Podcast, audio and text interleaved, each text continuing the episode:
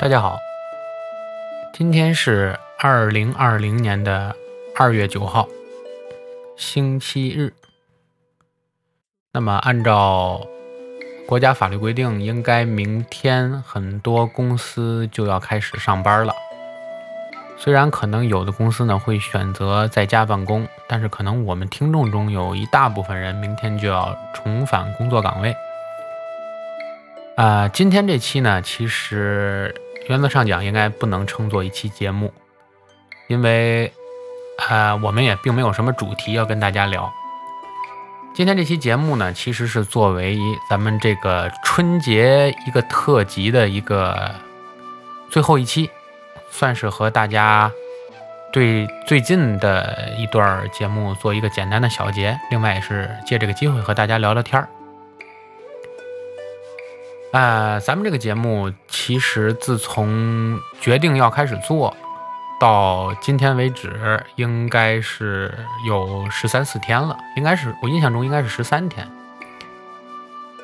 呃，这十三天以来，我们一共是录制了十八个节目，一共录制了十八个节目。呃，在荔枝上我们可以看到十六个，因为有两个节目。当时是由于这个平台上的审核的原因吧，可能里面有一些内容不太方便发出，所以就没有公开发出。所以我们在荔枝平台上应该是有十六个节目，算上今天和大家这个聊天儿，应该是十七个。从第一期节目开始到现在为止，基本上从我们决定要做这个节目。到现在，基本上我们能够做到一个每天一更新，甚至于有时候每天两更新或者三更新。因为有的节目比较长，所以我们可能要把一个录制切成了两段或者三段。呃，其实这个节目到现在来看，从数据上看，应该还是非常感谢大家的，因为在大家的一个支持下，咱们这个小节目到现在为止已经。总的播放量达到了八千两百三十五个，就是此时此刻，而且基本上每分钟还都在不停的上涨。也就是说，我们这十几天一共有，不能说有八千多个人，因为可能有的人会重复听，或者是呃没听完，但是他只要点进来听了，就算是一次播放量，所以我们可以理解为是八千人次收听了我们的这个节目，而。这里这由这八千多人次里听我们的这个节目呢，固定成为我们粉丝数量的，就是关注了我们这个节目的，一共有一百零六个人，就成为了我们的固定的粉丝。而正好是昨天是荔枝平台对于这一个月所有在平台上申请开主播号的这些这些所谓主播吧的一个总结。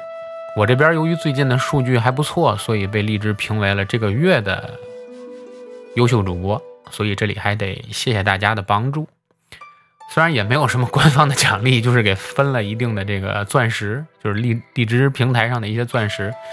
可以用它来收听一些，就我可以用它来去收听别人的一些收费节目啊。比如说，因为这里也有很多我很喜欢的这些呃音频的主播，所以。总的来说，还是要谢谢大家很捧。我们从刚开始打算做这个节目，其实也无非就是觉得无聊，所以每天当时也不知道怎么想，就是说觉得应该干点什么。因为我是个比较闲不住的人，所以当时就想，实在不行我们就做个节目吧，这样。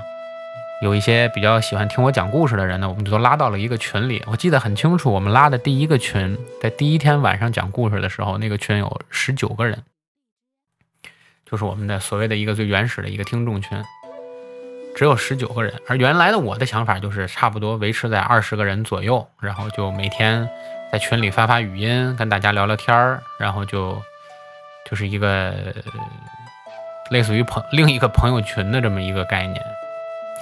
但是后来随着这里越来越多的朋友们的加入啊，也有朋友帮着做做宣发，我们现在的这个朋友群大概也有九十多人，有九十多人。但是实际上可能我们的固定粉丝数要比这九十多人多，因为这里头肯定有的粉丝没有加到这个群里来，还有的群里的朋友可能由于不太了解这个荔枝平台而选择没有加粉丝，反正各种原因吧。但是总的来说，呃。十几天以来成长到八千多的一个播放量，其实这个速度还是挺快的，所以离不开每一位我们的热心听众的支持。我刚才跟大家说了，其实做这个节目的初衷特别单纯，就是应我印象中应该是年初二那天，当时好像大家对这个管控，就传染病这次管控好像还没有这么严格，然后当时我就说，既然也不能。没有这么多聚会了，也没有这么多应酬了，那就不如跟大家找个平台聊聊天，讲讲故事。而当时又有很多人要聊，就提到说欧洲黑死病。而我发现网上有很多朋友发出欧洲黑死病这块的相关的知识也好，或者是一些网文也好，里面有很多好像是不太了解的地方。有很多人可能理解错了，把几次历史上的黑死病啊中发生的故事可能都揉到一块儿。所以我当时就说拉个群，第一期讲讲黑死病，让大家把这历史上几次黑死病中发生的故事都理解理解。所以第一天做的时候，就是和大家用微信语音聊个天儿。但大家也知道，微信语音其实它有很多限制，你比如说一呃一段语音最多可能只能录五十九秒，但是你想把一个事情讲明白，那可能。一段语音是肯定远远不够的，所以当时为了讲明白那一个事儿，我印象中发了二十多，将近三十个语音，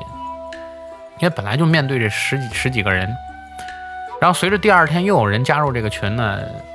他就听不到原来的这期节目了，所以有的人就说看能不能找一个什么方式把这个声音录下来。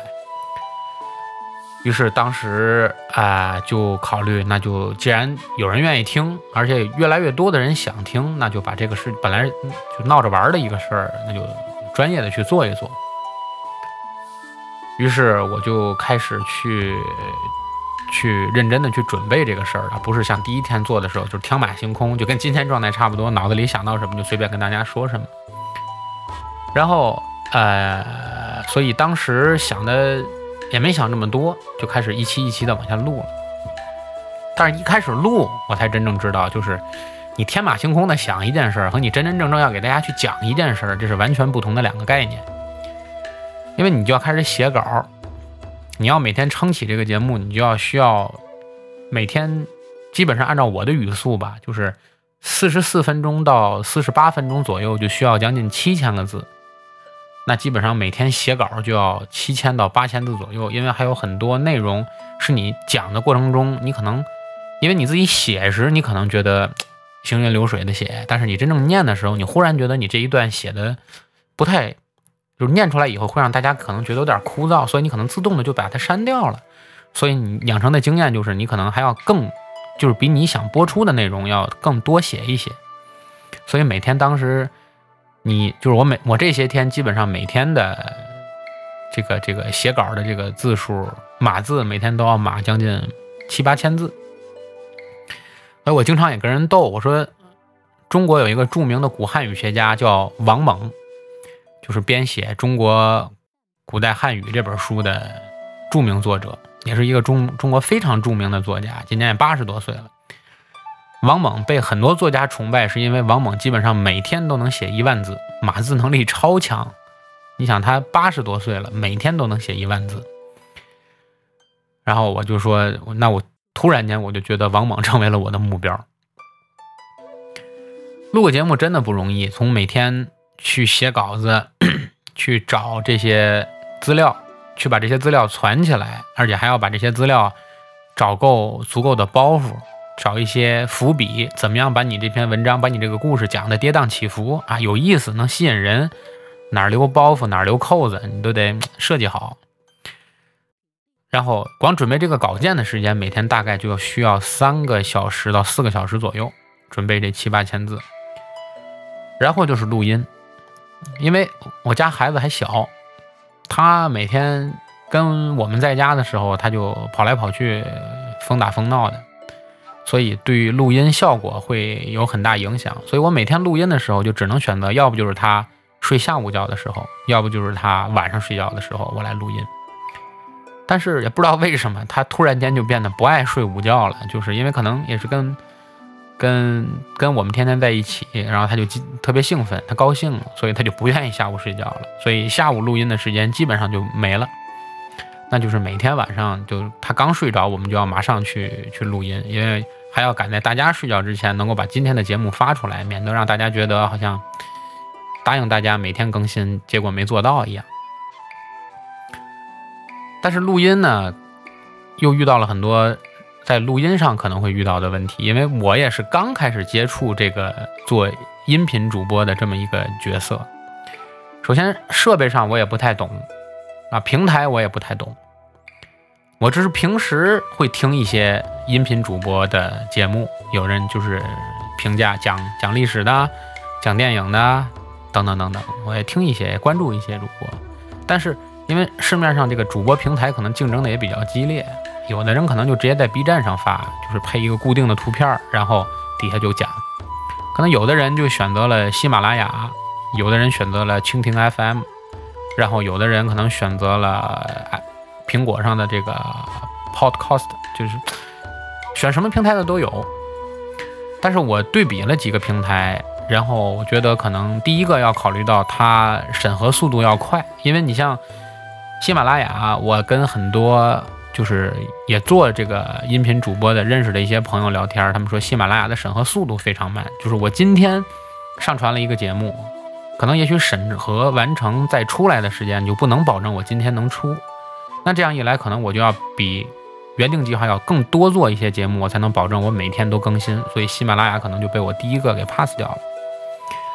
然后。Podcast，我因为我又不知道安卓这个平台上是不是也可以顺利的用，所以我也没有选择它。而蜻蜓 FM 可能知道它的也比较少。最后选来选去呢，我还是选择了在荔枝平台上做，因为我觉得荔枝第一个画面比较简单，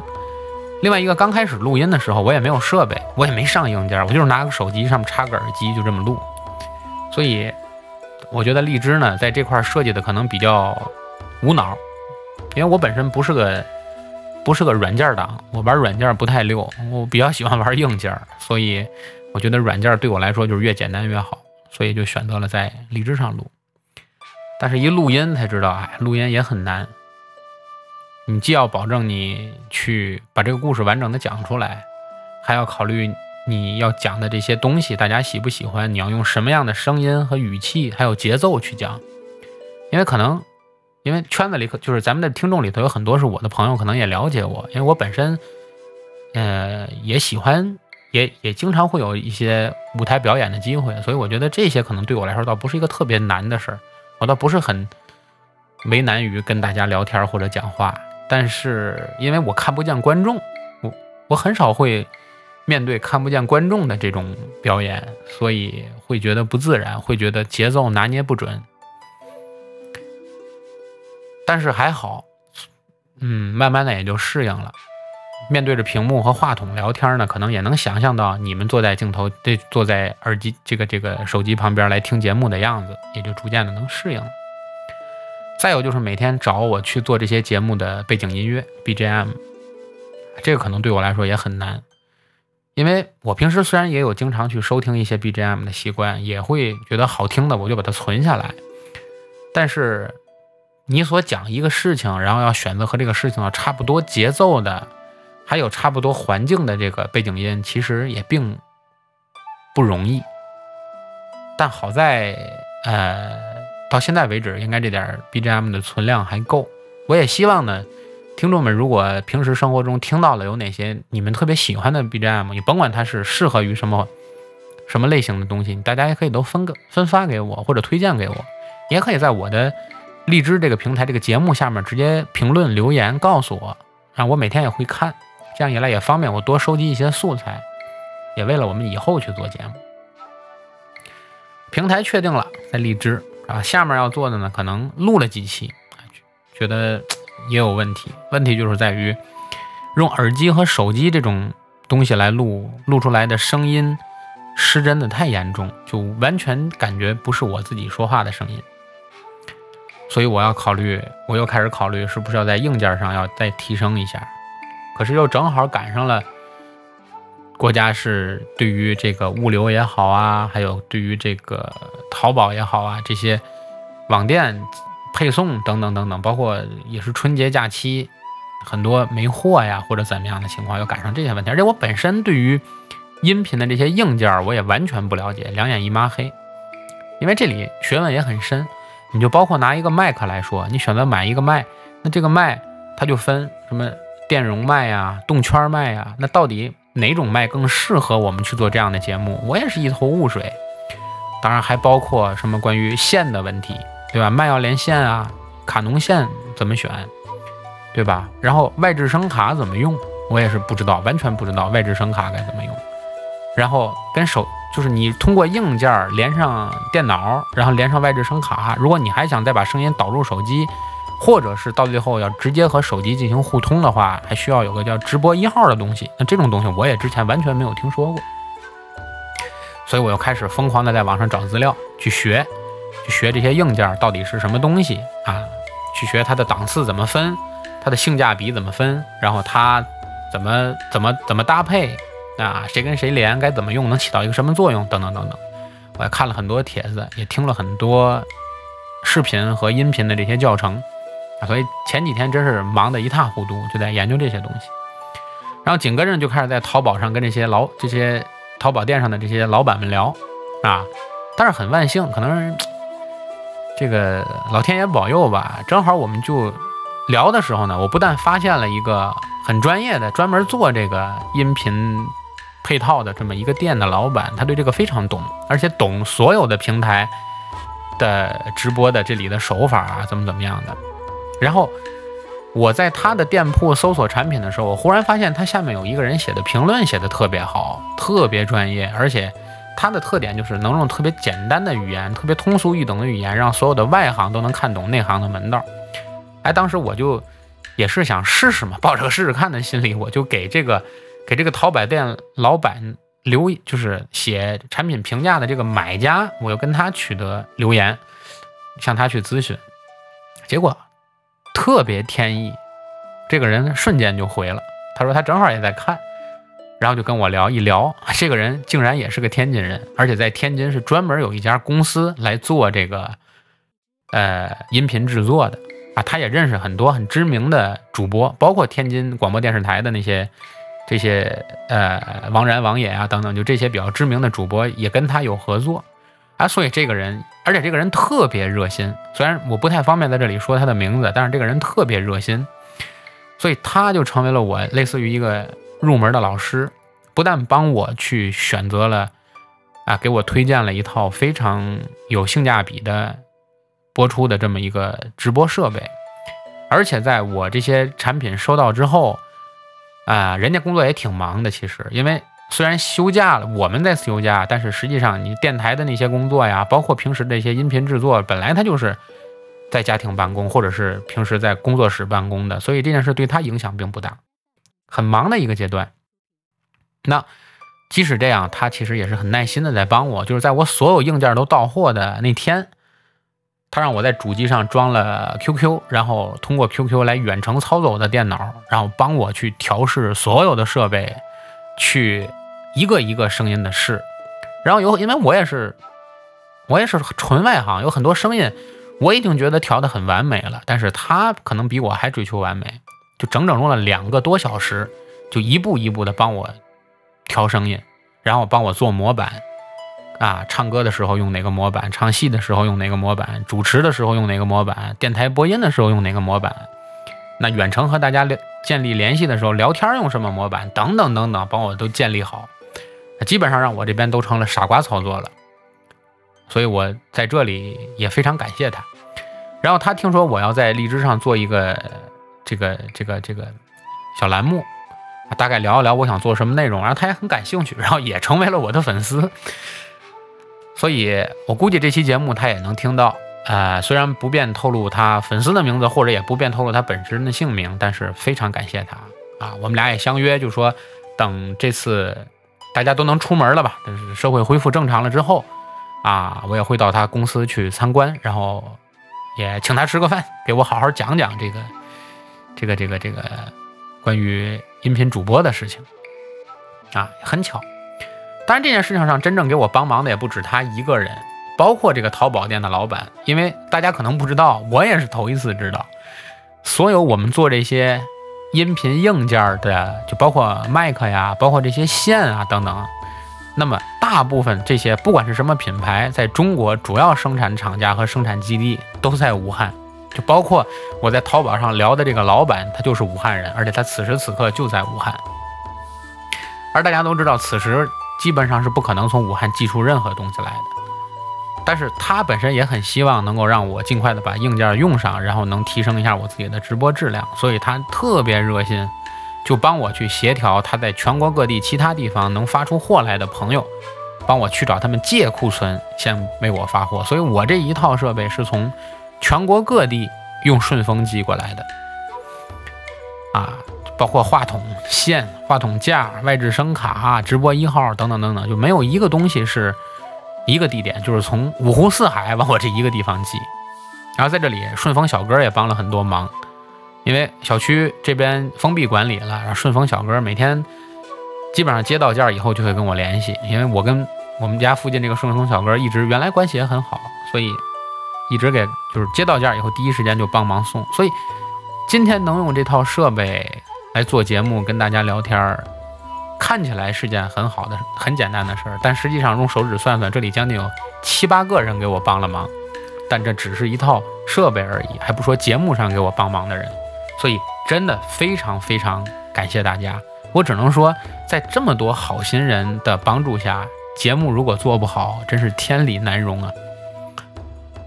所以硬件问题解决了啊，调音也也在人家的帮助之下解决了。我要想把节目做得好，因为我这个人就是喜欢把事情尽量做到尽善尽美，所以我又特别想在远程连线做这种访谈类主播这块呢，我们也尽快的把这种方法来掌握了。然后，因为这个节目大家可能不知道，就是因为我原先一直有想开一档音频类节目的一个想法，只是一直没有找到一个合适的契机和时间。哎，这次反正。你无论是突发奇想还是怎样的，既然把这个事情做起来了，我就一直想把这个事情往下推。而当时最早和我一块有这个想法的人，就是昨天和我们一块远程连线为大家讲鬼故事的这个，呃，陈教授。啊，不能说他的名字，只能说个外号，陈教授啊。大家都知道，教授是啊，就是加引号的。啊，跟陈教授聊天儿。但是不巧的是，陈教授正好在春节的时候呢，初二去墨西哥旅游了。到了墨西哥不几天，因为国内的情况，加拿大航空就被被迫停止了。然后墨西哥又没有直飞中国的线，所以他就被滞留在墨西哥了。所以原先本来说节目做起来之后，有一期和他约到一起为大家录一档。都市传说也好，或者其他类型的节目也好，反正要一起录一个，因为毕竟是一个节目的共同发起人，一直就没录成。然后也是在刚才我跟大家说的那些朋友们的帮助下呢，大家就教会了我怎样用这样的录音软件，然后再建立远程连线。无论是跟他用哪种软件去聊，啊，怎么把声音采进来，而且保证声音的质量不会是像电话里那种比较嘈杂的那种声音，啊，教会了很多方法。但是我们跟陈教授这边有很大的时差，因为他在墨西哥，就是他一般起床的时间就那边八九点钟啊，因为他旅游嘛，在那边休假了，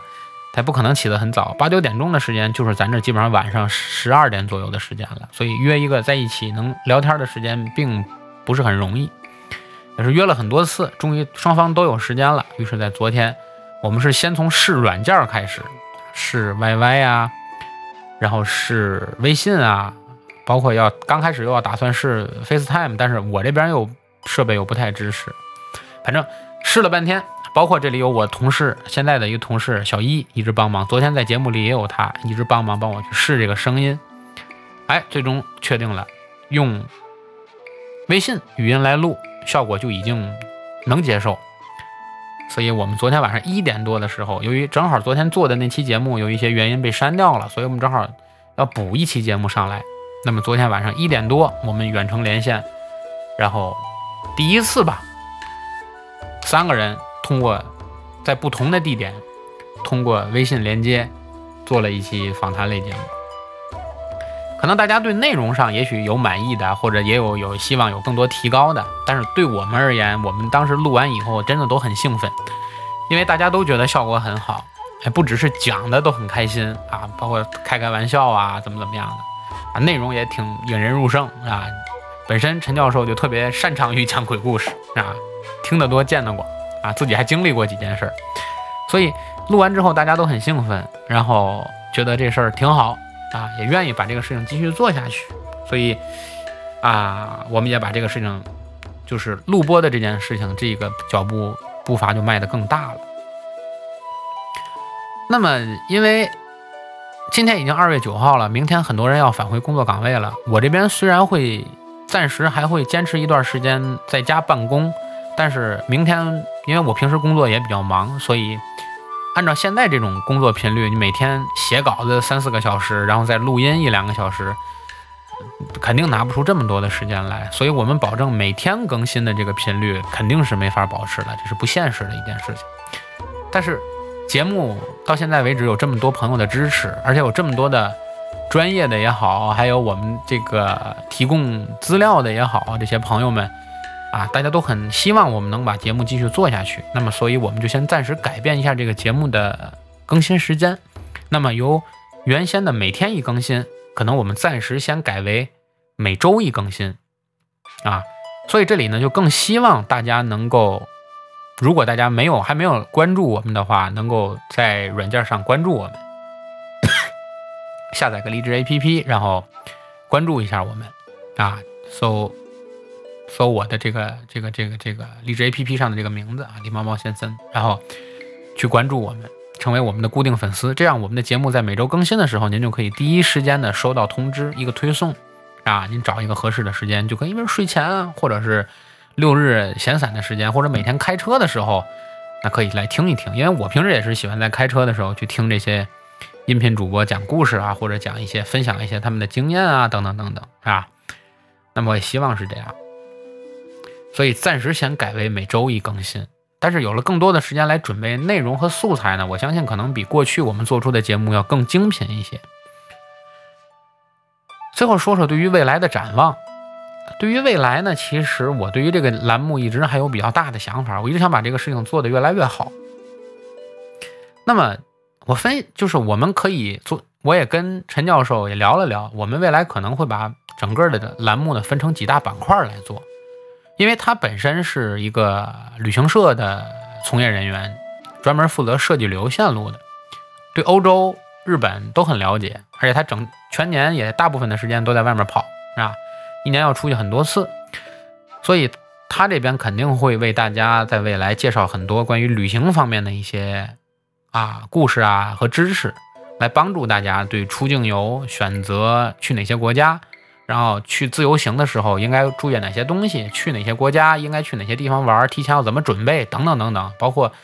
啊签证啦等等这些东西，哪些需要提前准备？该怎么做啊？他会专门做一档就关于旅行类的节目啊，我们会一起做。同样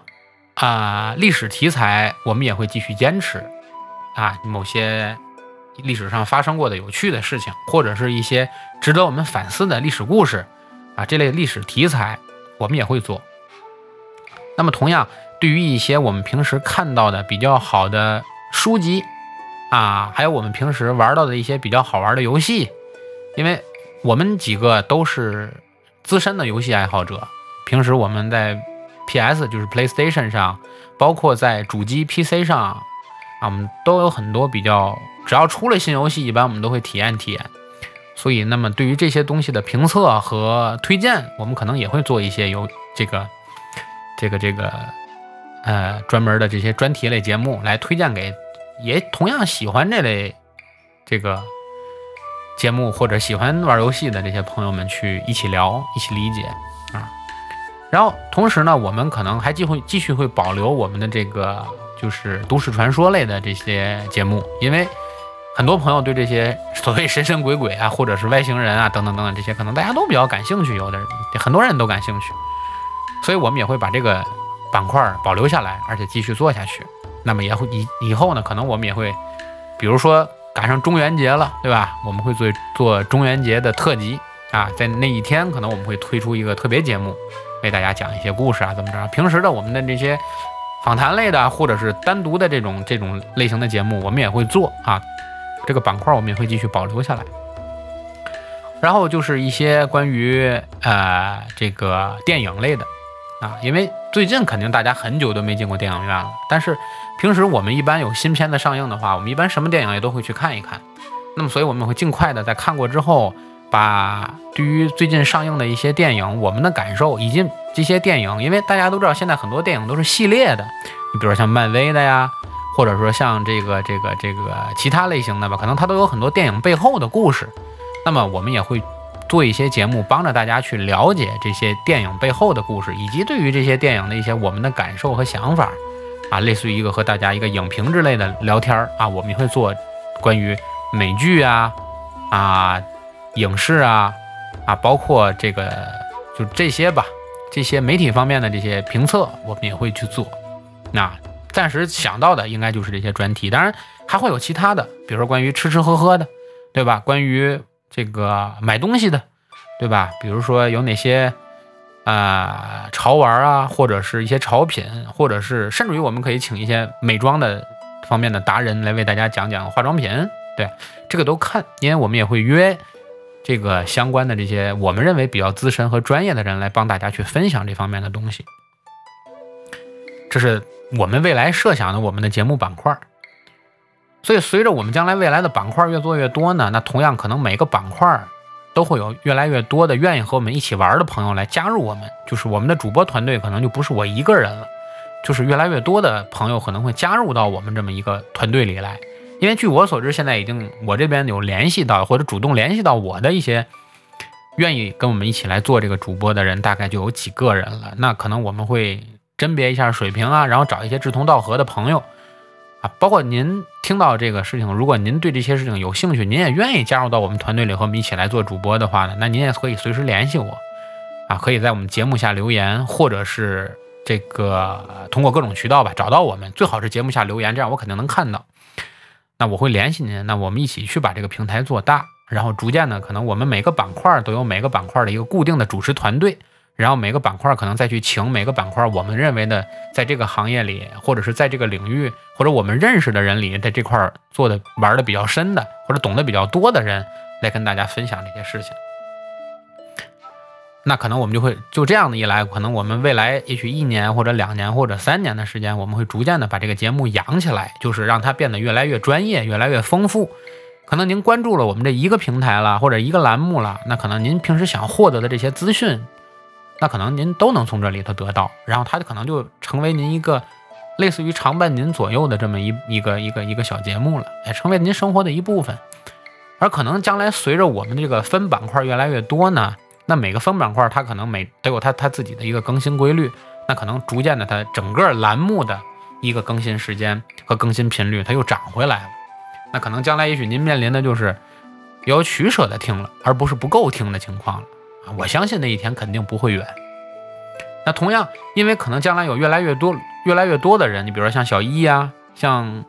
啊像陈教授啊这种朋友愿意跟我们一起来做节目，那刚才团队里的人将来可能会越来越多。那，嗯，我们这个频道肯定也不能一直以我的名字来命名。那么我们很今天也开了个小会儿，去研究了一下未来的频道该叫什么名字啊。我们也暂时先暂定了一个名字，但这里先跟大家卖个关子啊，先不跟大家说。而且我们也找了我们朋友里头做广告宣发的，还有做这个平面设计都非常专业的人，在帮我们设计我们自己的台标。那将来可能时间不会太长。可能您就会看到我们的新台标了，就是我们这个栏目的 logo 可能就设计出来了。那到时候可能我们的屏幕的，就是我们频道的名字，包括我们的 logo，可能都有新的，就显得更专业一点。啊，到时，呃，我也会提前通知大家。其实大家都听出来，我们做这一切的目的，就是为了能够把这个事情做得越来越好。既然我们选择要去做了，那就把这个事情做得越来越好，不辜负大家对我们的信任，也不辜负大家花费时间来收听我们的节目或者成为我们的朋友。当然，很多人跟我提过啊，你也不能光在荔枝这一个平台做，你也可以上其他平台去做啊，去分到其他平台。但是大家都知道，因为现在我们人手太有限了，时间也太有限了，所有人都是兼职在做。那呃，未来是不是会向多平台推开？啊，会不会比如说微信公众号啊，或者是其他的，比如说喜马拉雅呀，等等等等啊，包括酷狗啊这些平台，我们会不会同时推？那将来再看，谁知道呢？对吧？也有可能想得很好，设想很伟大，但是现实很骨感，什么都做不到，这也很正常，对吧？看命吧，就跟我这个去提升我自己的硬件一样，我也没想到会这么顺利，就遇到这么多的好心人给我帮忙，对吧？我也没想到。我们去做访谈类节目，就有这么多朋友愿意去跟我们聊，而且我们做过每一期节目，只要是觉得大家觉得哎反响不错的节目，总会有我们的热心听众私下和我联系。有的人给我讲故事，帮我去提供一些素材，是吧？有的人直接打电话过来，就比如说我们讲到都市传说了，平时特别温文尔雅的一个小女孩，然后就给我打电话来讲她小时候听过的和她自己亲身经历过的这些鬼故事。那其实这些事儿真的都让我很感动，就是。很多朋友都愿意去分享自己的故事，而且愿意帮着我们去把节目越做越好。还是那句话，有这么多人都希望我们把事情做好，我们根本就没有道理做不好。所以，了解我的朋友，大家都知道，我想做的事情，我一定会把它做得越来越好。所以，请大家放心。那么，当然这里呢也有拜托大家的事情，就是拜托大家，呃，帮着我们去做做宣发，因为我们。团队人数太有限了，我们可能没有这么大的能力去让更多的人来关注我们的节目，让更多的人来知道我们的这个小栏目。那就希望每个人都能去，如果大家都觉得我们这个节目还不错，值得您去帮忙帮着我们去推荐推荐的话，那举手之劳，希望您能让您身边的朋友，您愿意和他分享的朋友，一起来关注我们，成为我们的固定粉丝啊！下载一个荔枝 APP 的软件儿。然后搜索到我们的节目，然后加我们节目的粉丝，这样一来，随着粉丝数量逐渐的增加，可能荔枝也会越来越支持我们，愿意去给我们做推荐。我们这里可以跟大家保证的是，因为我们这并不是一个盈利类的节目，因为我们也不打算指着这个平台为我们自己赢得多少钱，我们也不会整天号召大家去帮我们刷什么刷刷游轮、刷火箭之类的，不需要的。就是只要我们做节目不会产生额外的支出和成本的话，我们是不会找大家收取成本的。所以请大家放心，就如果我们能继续坚持做免费节目的话，我们是会持续的把这种免费的知识服务做到底。而具体我们这里将来是不是会有其他的方式，那可能我们会考虑我们其他的商业手段，但不会考虑跟大家去去去去收费。我觉得是没有意义的，因为都是我们的朋友，能让大家。不花钱学东西，或者是让大家不花钱来获得快乐，那才是我们做这个节目最本质的初衷。可能现在说这个话有点显得我不专业，专业的人可能会笑我啊。现在说这种话啊，断自己财路。但是可能我也不想违背自己初衷吧，对吧？谁也不缺钱，但是谁还能不要钱呢？是不是？所以说，能能。不找大家收费的话，我们一定会不找大家收费。包括将来如果说我们节目做得好，或者我们粉丝数量持续上升的话，我们也会组织一些粉丝见面会的活动，是吧？就是我们搞一些线下活动，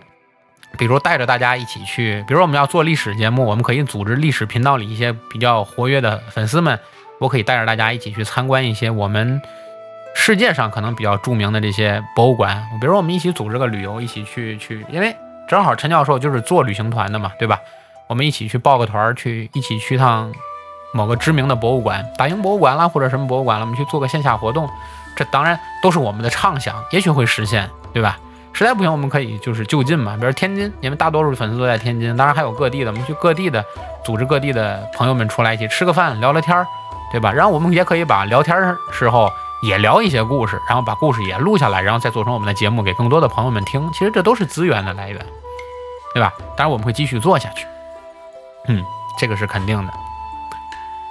那么其实，呃，最后其实就是对大家的一些感谢，因为走到今天为止，节目做了这么多期，啊，完全离不开大家的支持和捧场，也非常感谢大家一直以来的关注。啊，未来更离不开我们现在的每一位热心听众的帮助和支持啊！您可能帮我们去拉了一个粉丝，或者去帮我们多做一次推荐，可能都会对我们的节目的未来的历史进行了一次改写。所以我提前都要谢谢大家。